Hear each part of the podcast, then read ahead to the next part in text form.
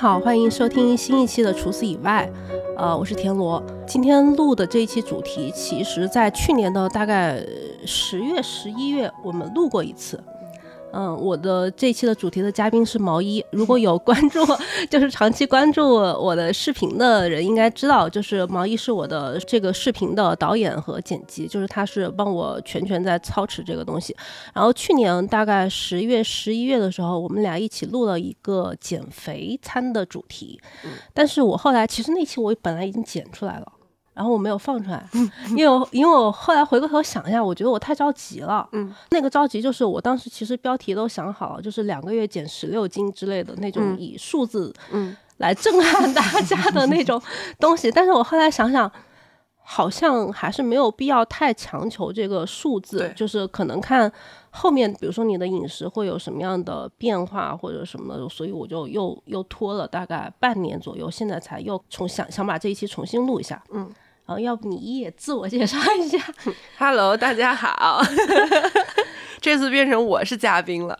对，平时我今天录之前觉得好紧张，我就觉得，因为我们平时拍视频的时候，毛衣就会说：“铁罗，你要怎么怎么样弄一下，你要你要这个地方你要说啥。”然后我今天坐在这里，我就觉得他还要指挥我，没啥可指挥的，你这已经足够足够好了。那我们今天其实聊的主题跟去年还是差不多。嗯，一开始我还是想说一下，就是你为什么想开始减肥？已经过了好久了，天呐，现在已经应该我是应该是从去年九月份正式开始的，那会儿就是确实胖了很多，但是我一直以来有在回避这个事情。就是九月份，应该是我的朋友，然后他来北京找我玩儿，是我特别好的朋友。然后我们在外面吃饭的时候，刚好我就在翻我的那个手机相册，嗯，翻着翻着，手机相册会给你推推那种回忆的今天回忆。然后我一点开那个回忆，是我我跟我这个朋友刚好是两三年前去那个柬埔寨的时候的那个照片。然后我那一下突然发现，哇！那时候好瘦啊，但其实那会儿我也并不觉得自己瘦，但是在那个当下看的时候就觉得这两年发这两三年发生了什么，然后我就问我那个朋友，我说你老是跟我说我是不是胖了很多，然后他就他没有想到我会问这个问题，因为我从来没有跟别人有聊过说身材啊或者，因为你看起来是没有身材焦虑的，对，就我一直以来就是不 care 这个事情，然后他听完我那个问题，然后愣了三秒钟说是。我 在选择说实话跟跟对，然后我当时就是觉得啊，那我好像就一下子把这件事情提出来，反而松了一口气。然后我后来就有在思考这个问题，就是为什么我从来没有跟朋友们聊过，说甚至我自己脑子里也不会有说我要开始减肥了，然后我要保持身材，我要怎么怎么样，就没有这件事情。但是。因为我不是去年开始做心理咨询嘛，然后我就意识到这个事情其实它背后的这个回避这件事情，我就很关注它。我就发现说，我一直以来回避减肥这个事情，其实是跟我自己对于嗯自己是一个什么样的人这个事情是有关系的。就是我不想让别人觉得我是一个很在意自己外貌、很在意自己呃身材的这样一个人，然后我也我就会觉得特别臭美。就是你展现出来看起来没有身材焦虑这件事情，实际上是你你想逃避，就是完全不正视这件事。对，然后一直以来可能就习惯了，觉得反正我也不 care 这个事情，你就没有办法拿就是身材或者是样貌这件事情来 argue 你。对，然后我就想说，那反正如果我都意识到了这个逃避了，那好像我可以来面对他一下。然后我就跟我咨询师也聊，然后就开始就觉得说好，那我就来。解决它一下，然后我就发现这个事情其实它不是一个不可解决的问题，嗯，就是它这个问题被发现了之后，它就可以去解决了嘛，所以就正式开始了。就是当你意识到这个问题，然后说这个问题好像。也不是那么大不了的事情，对，不是说我我是因为其他人的目光或者其他人的那种标准线去要求自己，而是我自己觉得哦，那我可能喜欢以前那种稍微瘦一点的，或者觉得健康上有些问题，然后就会想减肥。是，嗯而且去年实在是就是状态不好，然后吃东西什么的，那个状态特别 乱，嗯，就是乱七八糟的。然后你每天吃东西，加上你在看着自己一点点变化，然后。就确实是到了一个你自己都无法容忍的地步了，嗯，所以就想说，那就刚好可以试一下。嗯嗯。九月，我记得就是你刚刚开始减肥的时候，你已经开始在拍那个减肥餐视频了吗？好像没有。没有，嗯。是你开始给我写菜谱，我才开始拍的。啊，那就是在开始拍那个视频之前，还有大概一个月左右的时间，是你在默默的自己减肥，对，就是在尝试一些那个，约定俗成的减肥方法。对，是的，我其实当时就在想这个减肥的约定俗成这件事情，比如说，嗯，当你开始准备减肥，你可能下意识的你会做什么样的动作，或者是什么样的菜谱的选择，或者是日常生活的那种就是 routine 的那种选择。我的我的意识还是比较清醒的，就是呃少吃多动，就这两件事情是我会去关注的。然后我就跑到小红书上去搜那个减肥食谱什么的。嗯我以前其实有看过那种什么哥本哈根呐、什么就是呃生酮啊，什么那种、嗯那种那种那种方法。然后我这次就想说，我要把它作为一个正儿八经的事儿去做，我就去搜一些看起来健康的那种就是不走偏偏门的，对，嗯就这种像什么哥本哥本哈根生酮这种，我会觉得是有点极端的，嗯，然后很痛苦，我就觉得不能坚持，所以我就去搜一些看起来健康的，然后就有很多那种健身教练嘛，嗯他不是会在小红书上分享说，啊、什么你要饮食结构平衡啊，然后你不能吃少了呀，就是你要吃够啊什么的，就密集的看了大概有一个多礼拜，其实就大概你是知道，哦，原来之前的那些那个方法是不对的，就是之前的看到的那些什么饮食法其实是不太正确的。你说的是哪种饮食法？就是刚刚我说的什么哥本生哈根哥本哈根，然后现在还有什么叶断，嗯就我会觉得那个不太不太不太持久。就小红书上它现在其实主要，嗯，稍微健康一类的，就是你要把呃蛋白质、脂肪和那个碳水碳水吃够，嗯然后下了一个那个。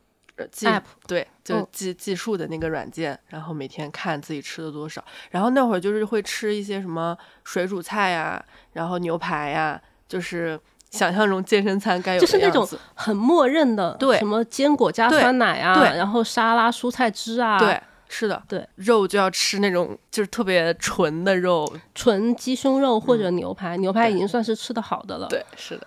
然后运动西，兰花，对啊，我还挺爱吃西兰花，我大概吃了得有一两个礼拜西兰花跟就是水煮西兰花跟荷兰豆嗯，就这两个是我嗯最爱的嗯。加牛排，嗯，每天运动完就吃这些，然后晚上可能就是蔬菜汁循对儿那种循环着来，蔬菜汁是每天早上起来喝，呃，排毒。对，嗯，你可能每一顿吃的是差不多的东西，对是吗？是差不多的，呃，方法很像，就是比如说，顶多我这一顿是水煮西兰花跟那个荷兰豆，然后晚上就会水煮一些别的，水煮虾仁儿，对，然后还有那个什么魔芋结，把那个当碳水吃，买各种蔬菜，就是你看着能烫能煮的，能白灼的。，对就可以，那你就是当时采购的时候，就可能也是一批，可能买嗯五六盒牛排对囤起来那种对种。就是它都是一斤，就是多多少来着？五斤，嗯嗯嗯，我懂，就那种就打包的、嗯卖的那种，对还挺便宜的。对，然后就冻在冷冻室里，就是很像大家常规意义下会觉得说，当我减肥，我我就要开始吃这些东西。是的，没有别的选项，什么油那个什么炒菜，什么呃香香菜呀，什么泰国菜呀，那些东西就不能吃了。就是我理解，好像很多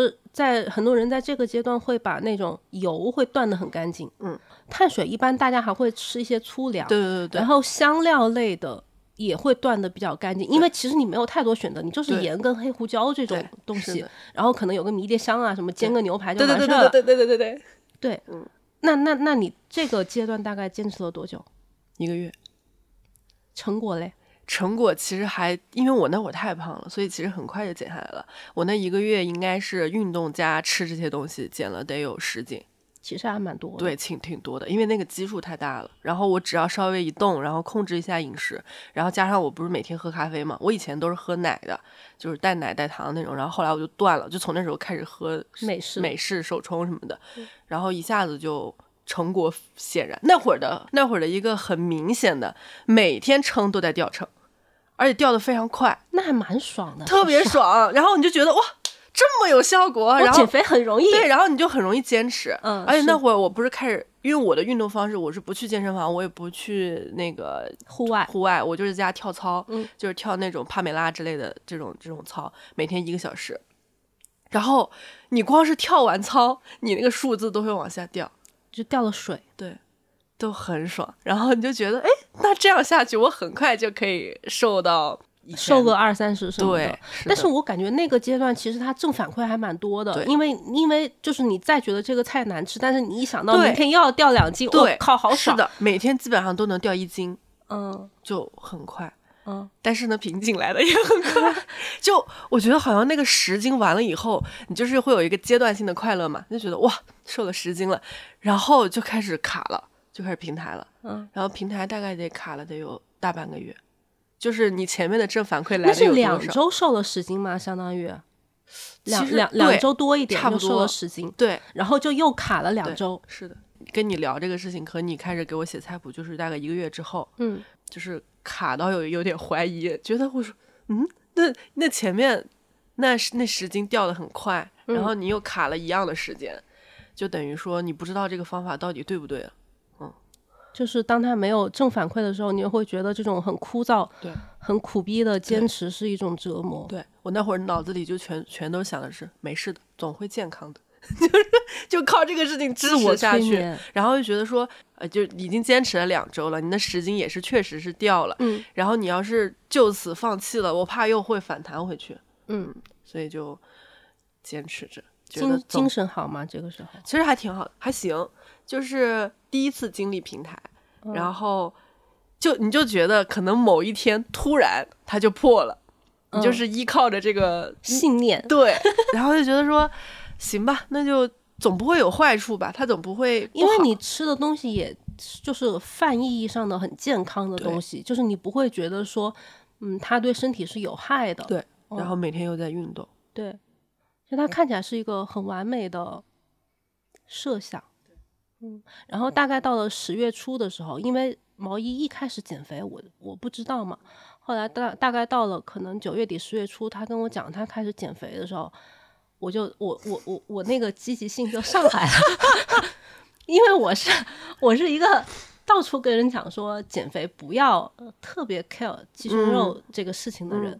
可能有些听众因为小宇宙和其他的播客平台有些没有关注过我的微博跟公众号，就我我是一个瘦体质的人，就说起来很讨人厌，但是我很难增长肌肉，然后我可能半个月不健身，我我就会掉秤，嗯，然后也 最烦的就是你们这种人？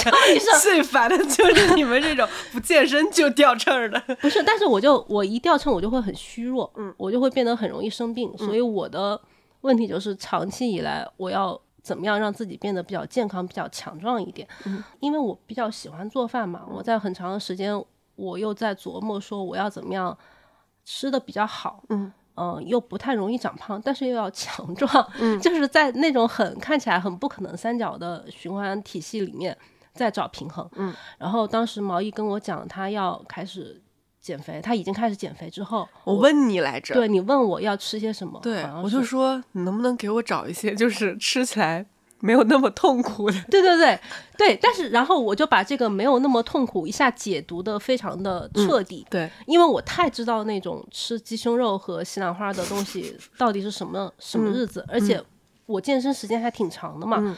以前刚刚接触一些新的教练的时候，每个健身教练都会说：“那你每天给我在微信打里面卡，发你的饮食打对卡。”那个饮食打卡就是你稍微你吃了一顿火锅，他就感觉你就是有罪。有罪。我今天就 就感觉我得跪在这里，我得我得去怎么套就是我不是两百个人 burpees，就是我今天吃了这个我就有罪。然后很多人就会撒谎嘛，就会觉得说我不能吃火锅呀，我怎么能我在我在减肥呀，我不能吃这些东西啊。然后其实我也经历过这个阶段，就是教练的那种，对，你也不能说他。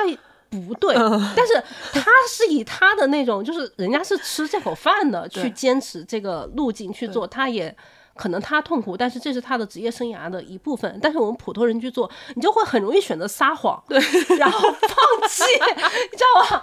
然后就感觉特别不好。对你就会觉得说，我我到底在搞什么？然后我我我到后来开始碰到一些健身教练，每一个我认识的，我就说你不要管我饮食，闭嘴！就你但凡管我饮食，我们这个课就不要续了。我就是以开始以这种很强势的态度，我就在自己管我自己的饮食，你知道吗？然后当时毛衣跟我讲，他说他想获得一个就是稍微又好吃又健康一点的，因为他也知道我在健身。嗯，然后我给他开出的第一个菜谱就是 红烧鸡块。红烧，我看到那个他，他开始给我他说，呃，那我就每个礼拜给你几个菜，然后你去采购，完了以后你就这一个礼拜你就规划怎么做，然后完了第一份里面全是鸡，就红烧的，然后汤就是各种，我说这是我能吃的吗？对对，我觉得这就是第一个误区。我其实，在给毛衣第一份这个减肥菜谱建议的时候，我其实有。列一些那种嗯基础的规则，就是我想说，嗯，你可我为什么要这么设计？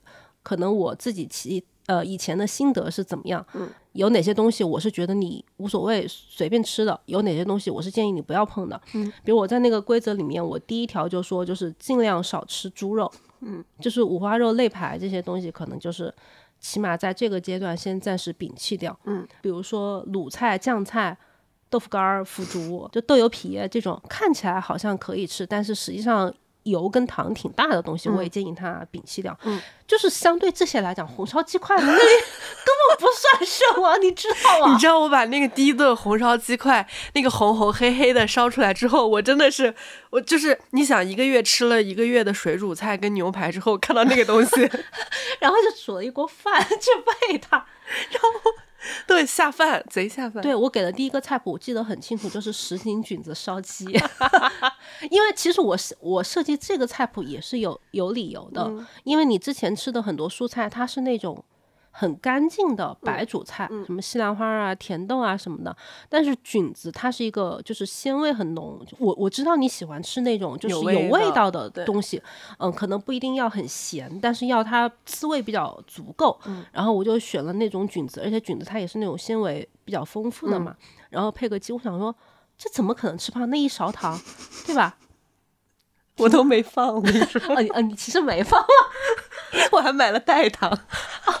但是，反正当时我其实那个菜谱，我就想说，其实你可以试试普通的家常菜。对，我觉得你也很信任我，因为我想说，因为确实吃了一个月那个东西，不想再吃了。嗯，你就觉得我天天干啥呢？然后就是你这么活下去何必呢？无聊啊！然后你每天吃外卖肯定是不可能点了，然后你每天就在那煮煮煮，然后顶多就是换那个蘸汁，你知道吧？煮到什么时候是个头对？然后想说我就这样了吗？我每天我每天醒来就是一顿西兰花跟荷兰豆在等着我，然后我一眼看得到头。对我甚至那会儿就是为了让自己增加一点丰富性，我去研究了很多那种轻食店的沙拉碗哦，就它搭配能量碗，我懂。然后我还特地买了那种碗回家，说我自己做。然后。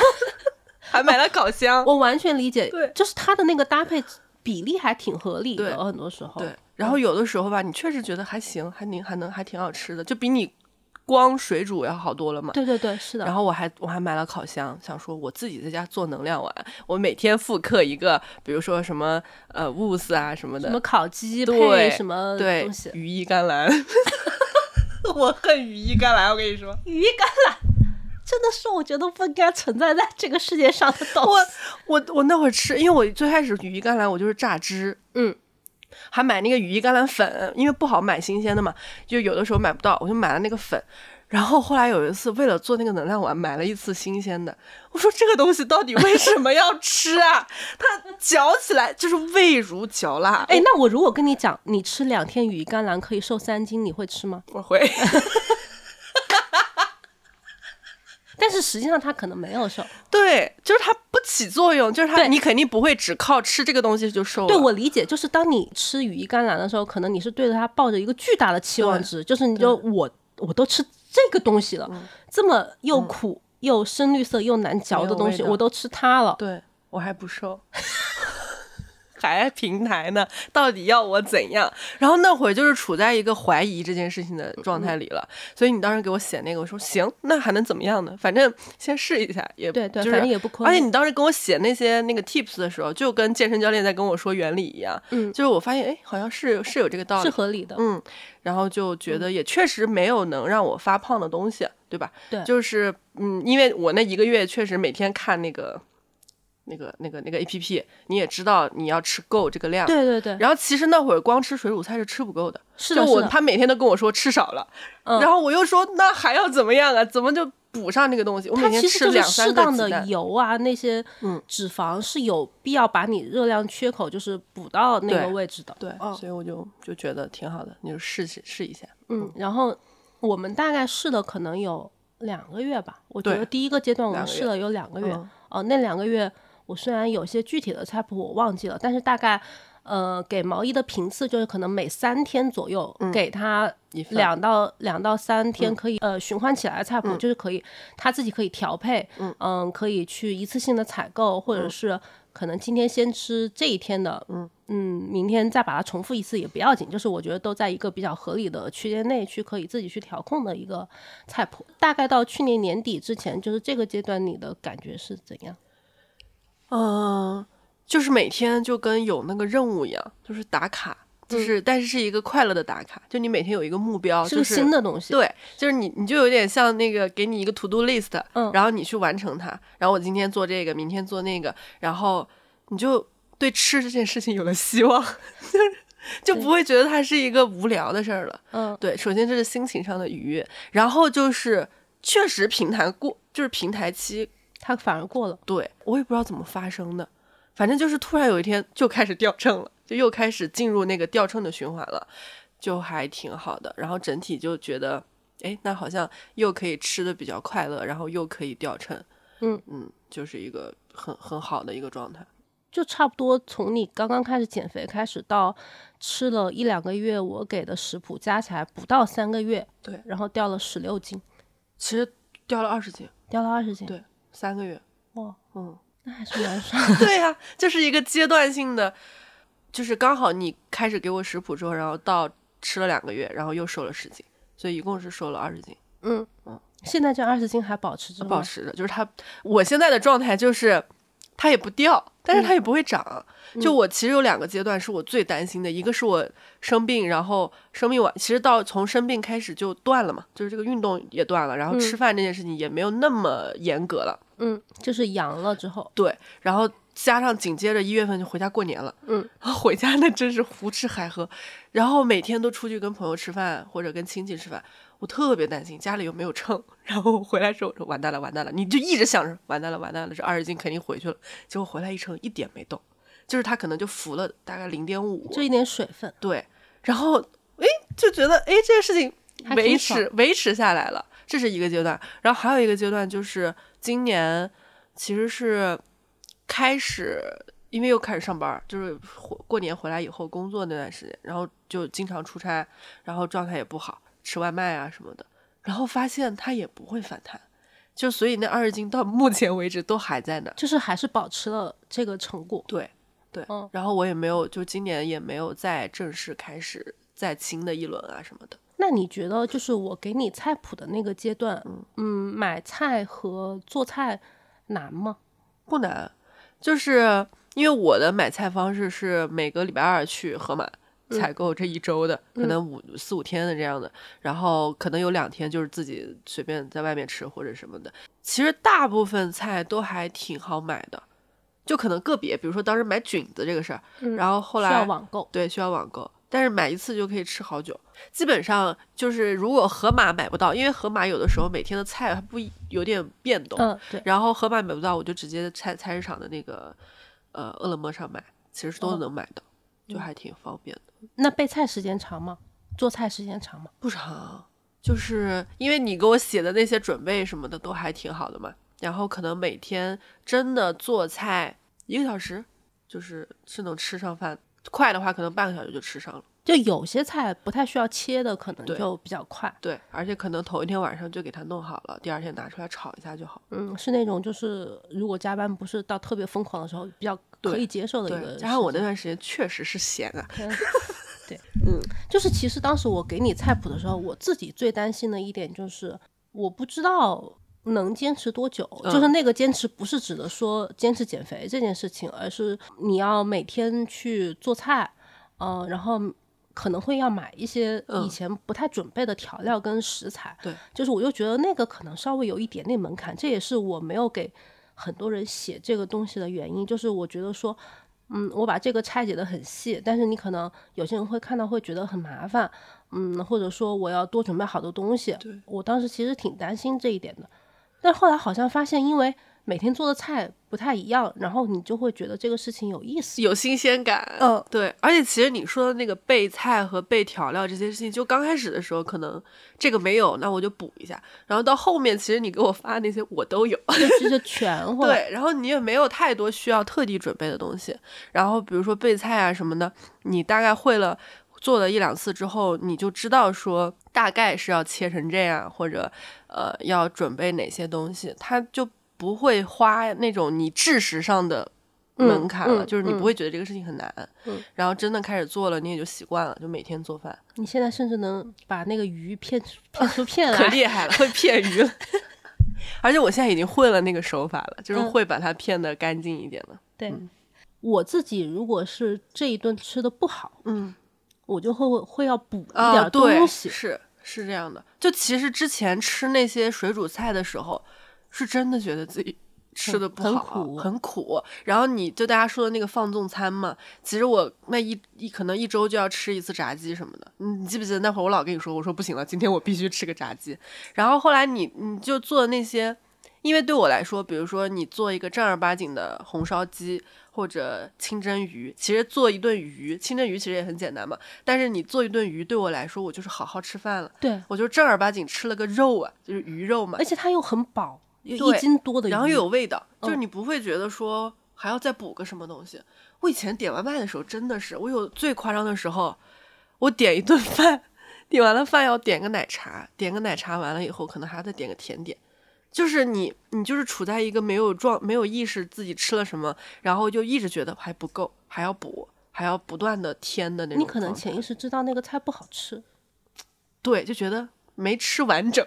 对，就没吃爽。对我，因为我后来发现我啥，我如果这一顿吃的特别好，我反而放下筷子放的比较早，我就觉得啊，够吃高兴了。但是比如说我有时候在。呃可能嗯、呃出门工作嘛，然后大家一起吃工作餐，你就只能吃外卖。对我反而那个 我吃的比较多，你知道为啥？就是你总觉得不是很好吃啊，但是又觉得得得得再吃点儿，你就觉得心理上没有得到，就是它其实没有真正满足你，对对你只能靠量来堆。对，是就是一个是质，一个是量。如果质到位了，可以量就少一点。的，对我也发现是这样的。然后那会儿你给我发那些菜谱什么的，就本身你要准备的时间肯定比你做就等外卖那个时间要多一点嘛，或者你真的付出了劳动之后，你就会觉得这东西比较好吃，嗯，你确实是好吃，嗯确实是好吃。然后就不太会有那种要补偿的这个心态了，确实是，嗯，然后也没什么可反弹的。你说我这么健康吃的又运动，怎么反弹啊？你现在还吃零食吗？吃，但是很少。就我以前其实也不太吃零食，我就只是那些什么奶茶什么这些东西喝的多。然后现在就是属于我们家买零食都是那种，比如说去逛超市，觉得哎这个东西没见过，然后买回家我吃不完它，就是我想不起来要吃零食这件事情，就是已经饱了。对就是也不太会馋。我觉得那个不馋还挺重要的。对就是我有时候馋，就是我以前年少无知的时候，也曾尝试过，比如晚上不吃晚饭嗯来饿肚子来嗯减肥，嗯然后我一到了半夜。可能十点十一点我就开始馋，我就想吃宵夜，然后家属每次就说：“你为什么不早点吃呢？还不如吃晚饭。你还不如吃晚饭，你就你横竖都是要吃的。”对，嗯，我也发现，就是馋是一个，是一个减肥的克星嘛，那种。对，就那个感觉确实不好，而且你一馋吧，然后你完了又吃，然后猛吃，在你一个非常饿的时候，你其实是非常容易吃撑的，嗯，然后那个撑的感觉也不好，所以你就又去陷入一个恶性循环里。对，毛衣今年辞职之后，反正又我们就当时在讨论说要不要再开始他的减肥计划，嗯。然后我就又给他写了几条那个跟第一次写的完全不一样的 tips，嗯因为这次我想说，如果他要再继续的话，可能跟当时的要求不一样。当时其实就是第一次的时候减减重还是一个挺重要的需求嘛，就是需要把那些多余的水分和脂肪稍微减一点。但第二次的话，我就觉得说想给他一个 tips，让他让他可以 get 到，就是以后怎么在长期的那种饮食里面比较容易嗯获得一种平衡感。嗯然后我当时写的，我印象很深的就是，比如说碳水和脂肪，就是每顿饭争取控制一个，嗯。就是比如我我这一顿我吃了一个烤肉，嗯。那我可能米饭就稍微少吃一点，嗯，然后不管暴饮暴食了几天，后面就有对应的清淡几天去补回来。就是我自己出门的时候，如果我暴饮暴食了一周，其实也不会特别暴饮暴食，但是相对比在家吃的要肯定还是要丰盛很多。如果暴饮暴食了一周，我回来可能就要清淡七天；如果暴饮暴食了一顿，我回我下一顿就清淡，就是这个是一个特别好、容易做到的一个平衡的量。嗯，然后还有一个就是对不同食材每顿饭能吃完的总量，心里有个有个概念，逼数。有点逼数，就是。对我当时其实我后我后来给你写的菜谱，我不就在讲说，当时写了个鱼鲈鱼，嗯，我说这个鲈鱼你如果片成两片，对，片片成两片，这一片这一顿吃，下一片我叫你用另外一个处理方法保存到下一顿 再吃。我就想说，你可能这一顿吃半条鲈鱼，然后再配一点其他的一个炒菜，你的那个总量可以就是更更合适你一个人该吃的分量嘛。然后毛衣跟我讲说，一条鲈鱼不是一顿饭就吃完了吗？对呀、他主要是我那天已经做了，然后你就说你可以一顿吃一片，剩下一片下一顿吃。我说你说什么？但是我之所以那么设计，是我觉得很多上班的，然后一个人住的朋友，他可能就是，我就只能做出一顿饭 我一个人吃的量，对，我就只能选择虾仁或者鸡腿这种看起来是相对比较好控制总量的东西，但是鱼它一条鱼太大对，呀、他吃不完，或者是他想配点别的，嗯，因为我从小被妈妈教育，一个人一顿吃一条鱼，就是差不多的量。就是就是就是一个标准量。我你后来跟我讲那个控制量这个事情，其实在，嗯那两个月里，你给我写的一些菜谱 你是能体现出来的。你记得有一次做那个那个什么来着？我给它做成一锅粥了。哦，芋头，芋头，对，那个芋头我，我那会儿就会发现说，我脑子里对于一顿饭一该吃菜嗯的那个量是没有概念的。是我觉得，比如说这个芋头，我切了一半，我把那一半就全弄进去了，嗯，但是它的芋头又特别大，就是那种荔浦芋头那种大对的，，然后结果做完了之后，就发现它跟你给我的那个图完全不一样。我做的那一盘都快扑出来了，然后加上我又把它烧的比较化，就跟一锅粥一样。但是 但是又很扎实。对，它又很好吃，又有味道。然后完了，我说完蛋了，我说这怎么这么多呀？然后你就跟我说，你分两顿吃吧。完了，我把那一盘都吃完了。我说停不下来。你现在还会这样吗？现在不会了。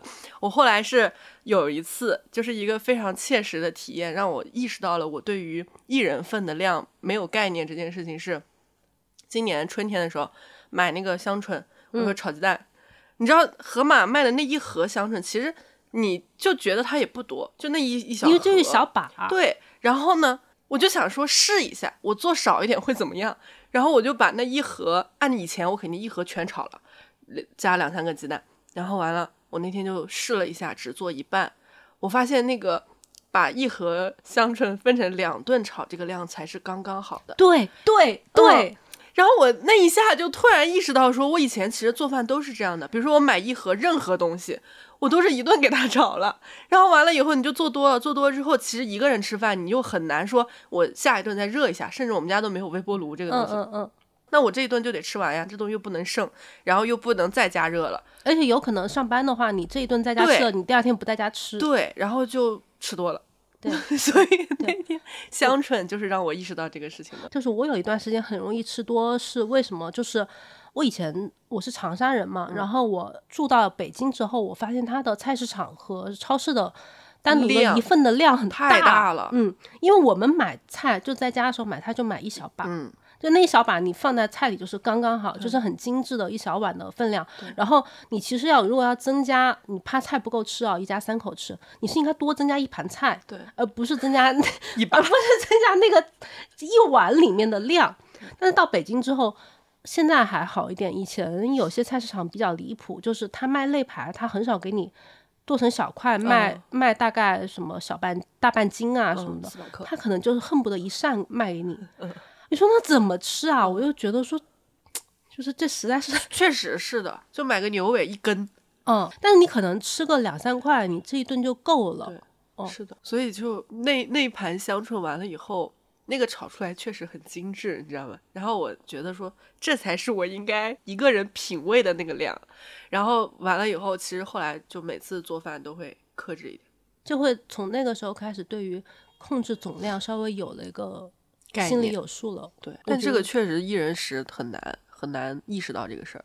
对，加上我就是不能剩饭，这这个是一个很好的习呃惯。对，但是就就就容易吃多。对，当时我给毛衣做的一些那种规划，比如说这个鸡腿，如果因为我也觉得说不要剩下它，但是可能你第一顿你怎么去操作它，第二顿嗯，你你可能把它做一个预处理，让它不至于变腥，嗯先腌上，你第二天再做，对，就可能稍微把它拆开来做一下会比较好。对，但是这种细节就是。你如果不是在一两个月很长的时间频繁的下厨，你是很难 get 到的。是的嗯就是如果不是每天都做的话，其实你这一顿做完了，你也不会觉得说我要准备下一顿的，对对对，你很难规划对，起来。要不就浪费了。是的，是的，我觉得这也是那种，就是现在我觉得很多人吃饭不规律的一个客观的现实，他没有办法规划说，我可能这这几天我一起分别要吃什么，而是他只能规划哦，我周末今天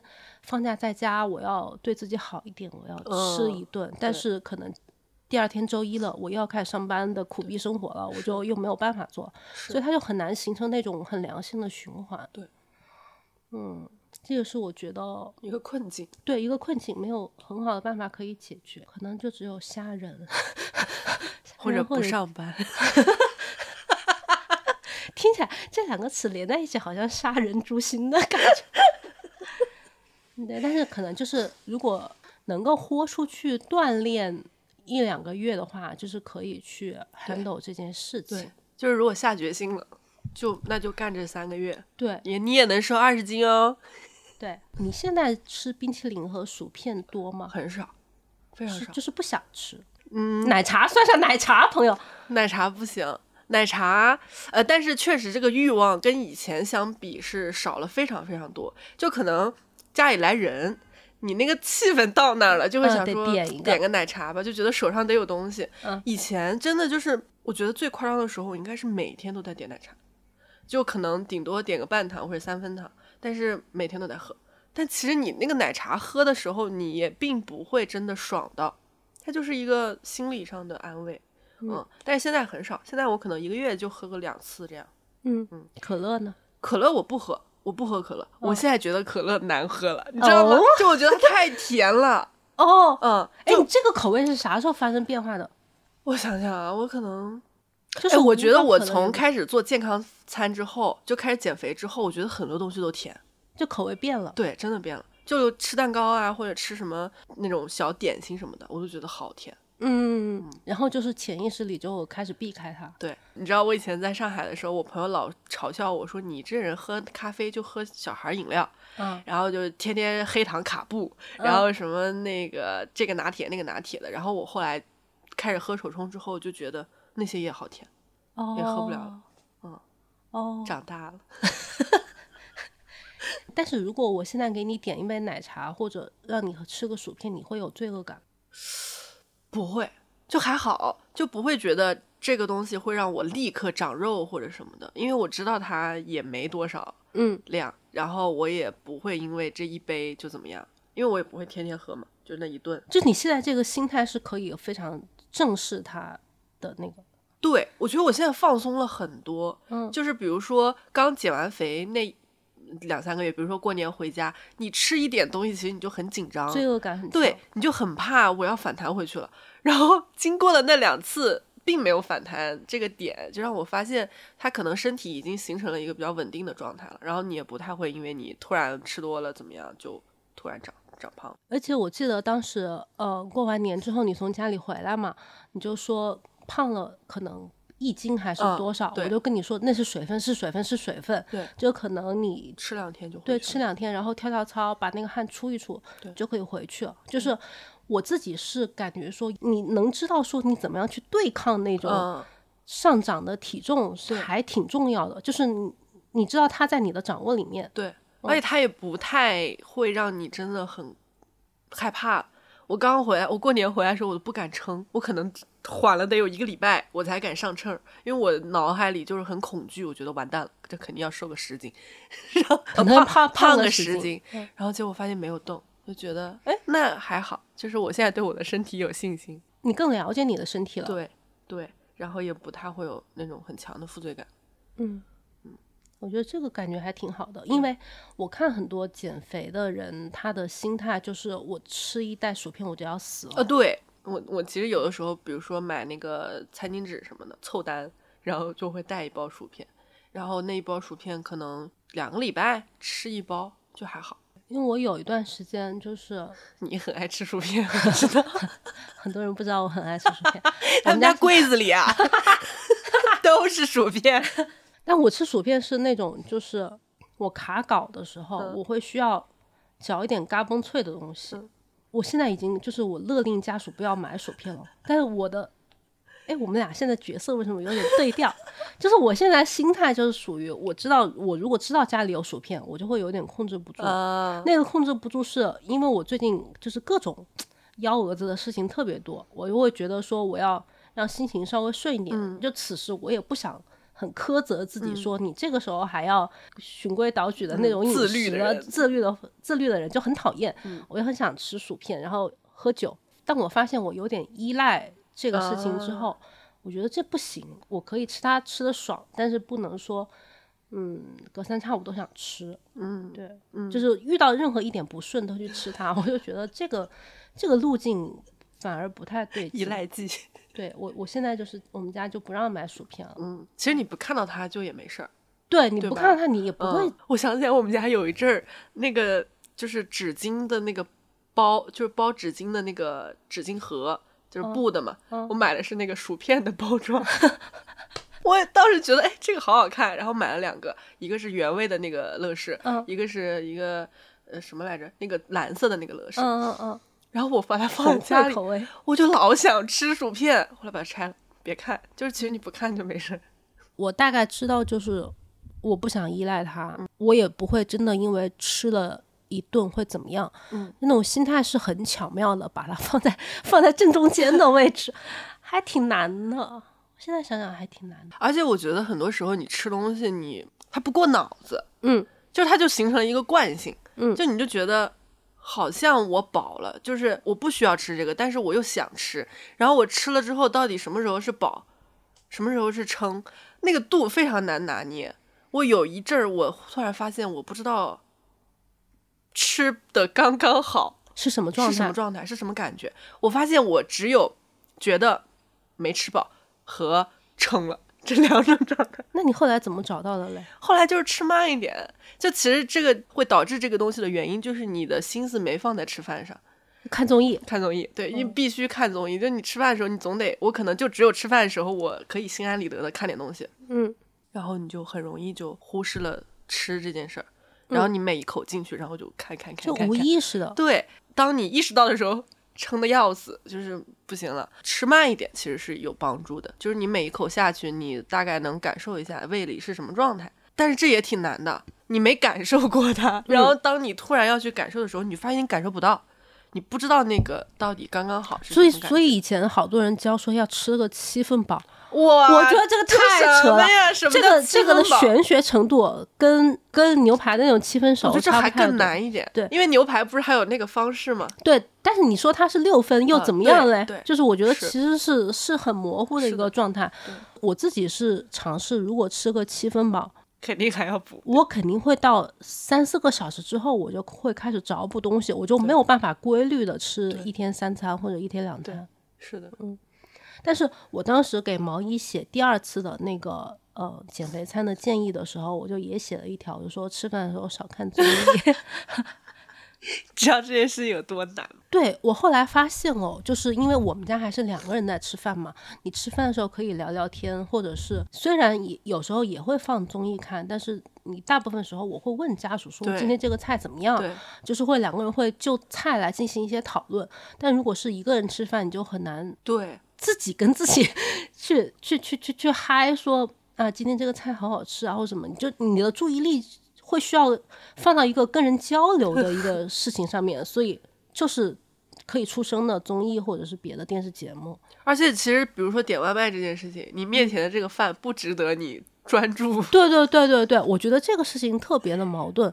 我以前跟我忘记跟哪个朋友讨论，就是正念饮食嘛，那那个概念我觉得还挺好的。你特别关注你吃的东西是什么，然后好不好吃，就是在想说。哎，我是喜欢吃这个的，我是喜欢什么口感的？你会关注食物本身，而不是就是看别的东西就对，嗯，就是把它当成一个进食的行为。对对对对对，我觉得这个也挺重要的，就是食物在你这一天的角色可能扮演的就不太一样。对，而且我那会儿不是拍视频嘛，然后拍视频你怎么地都还得拍一下你吃的时候的。反馈对吧？嗯，然后那会儿可能就还好，就是你会细细品味一下这个到底是什么感觉。嗯，加上每那个菜，其实我做出来我也不知道是什么味道，所以就还会还会对它有好奇和新鲜的感觉。嗯，但是点外卖就不会。对，你知道它是什么味道，而且你对它期望值也不高。对，是的。因为我后来想说，我我想再找你聊一次，因为一方面我也知道里面有些困境是是整个现在社会结构造成的，就是它不是。不是一个人说我卯足了劲做两个月的饭就可以达到，但是另外一方面呢，我又觉得如果真的可以形成一种嗯比较自洽的饮食的方式的话，它是可以慢慢的瘦下来，并且不太容易反弹的。对，而且不痛苦。对，而且不痛苦，就吃得好才能减肥。对，就这个概念是我一直还挺想宣传的。嗯，所以当时我本来去年把那一集播客剪出来嘛，就什么两个月瘦十六斤，我后来想想说。我不应该宣扬这个东西，我觉得好做作。我觉得虽然那个数字就是大家听起来都很嗨，对，但是重点是你后来一直在保持，对，那个是可能更需要跟大家去宣传的一个事情。对，它形成了你的生活习惯的一个东西，嗯，就不是说我过完三个月就这样了。对，嗯，对，所以我才重新录了这一期，而且现在可能快到夏天了。可能又有一些朋友开始这一轮的 减肥，我我我其实得开始了。你又开始了？对我这现在没有开始，是因为鼻炎，我没法运动，我没法用鼻子呼吸。嗯嗯嗯。但是有打算要开始了。对，但是我觉得再开始可能又得经历一段平台期什么的，就可能还是得打破一下之前的那个方式。也不一定，我觉得你可能换一种运动方式，可能也可以。嗯，反正我自己的感觉就是。呃，如果要减肥，就是把你之前的那种饮食习惯和运动习惯完全打破。嗯，这个运动习惯有可能都不是说你每天一定要运动一个小时，而是甚至你每天多走个嗯呃几千步，嗯，就是那种基础代谢起来都会好很多。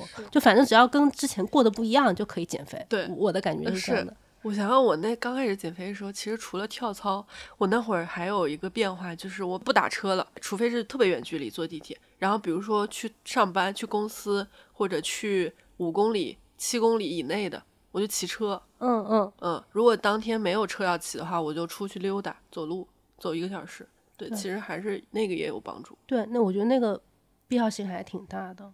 对，反正嗯，就是现在聊的这一期，我觉得是我自己更想。跟大家描述的那种比较，嗯，饮食均衡的一个感觉吧。它其实，我现在突然发现，觉得他可能相比于减肥这件事情来讲，更像是你重新建立一种跟食物的关系。对对对，就是不把它看成一个苦逼的事儿。嗯，就是人跟食物不是一个敌对的关系。我觉得人就是尤其进入到那种减肥的那个嗯减肥的那个减肥餐的那种固有的观念里面，你就会觉得你跟食物不是朋友，对你跟食物是对着来的。就是以前我见到那些健身教练说他吃饭，他都不是说他要吃一个什么东西，他说他要摄取一个东西，你懂吧？就我觉得人是个 AI，你知道吗？的天！但他们可能确实是对对对，我就觉得人一旦到了那个程度，就魔怔了。对嗯，就是他在你身体中的角色，就是他是给你提供了蛋白质，而不是提供了什么所谓的口感和味道。是的，是的，对，我觉得他就是多少多少克，它意味着卡路里跟蛋白质含量。好可怕！我现在一想到这个，我头皮还是发麻，就是很恐怖。我那会儿，我那会儿真的每天在那里称，拿个小秤，是的是的称。然后那个我最害怕碰到的情况就是那个 A P P 里没有这个食物，不知道怎么吃了。对，然后然后就觉得哇，这怎么办啊？这能不能吃啊？然后你就会搜一个跟它相近的、类似的，嗯就很烦。但那会儿做的也不行吧？怎么那它已经很丰富了，但是确实是有一些。你知道后来你给我写菜谱的时候，嗯我那会儿刚开始的时候，我也试图记一下，就是我把原料的那个克数算进去，就是就是手动输入，我嗯自己创一个东西，然后发现那个卡路里都很低，是吗？嗯，我给你列的啥菜谱卡路里很低？就都很低。就比如说什锦菌子烧鸡这种，嗯你真的把你所需要的原料放进去之后，它最后算出来给你的那个量，其实挺低的。嗯，对，我觉得这也是我当时放心吃的一个哦，就是其实你是检验过这个菜谱，的，就是我会试一下，不太会出现那种非常高的。基本上那个烧鸡这个可能三百三百卡一百克嗯，就很低呀、嗯就跟你吃一个那个牛排什么的，就很差差不太多不多了。对，但它要丰富很多。对，反正我觉得人跟食物的关系真的要重建一下，对过得好一点，吃的好一点。吃的好一点才能减肥呢。嗯行呗，那我们这一期就聊到这里。嗯嗯，可以。如果大家呃有关注毛衣微博的，可以翻一下他那段时间的视频，嗯你可以肉眼看见他减肥效果很明显对，然后可以看他怎么样，大概怎么样搭配的嗯。因为我给毛衣写的那个东西特别长，嗯，可能有大几十页，所以可能也不是很适合分享出来。嗯我就把一些基本的那种 tips 贴到 show notes 里面。嗯，嗯，然后这期大概就这样，好的，谢谢，谢谢，拜拜。拜拜。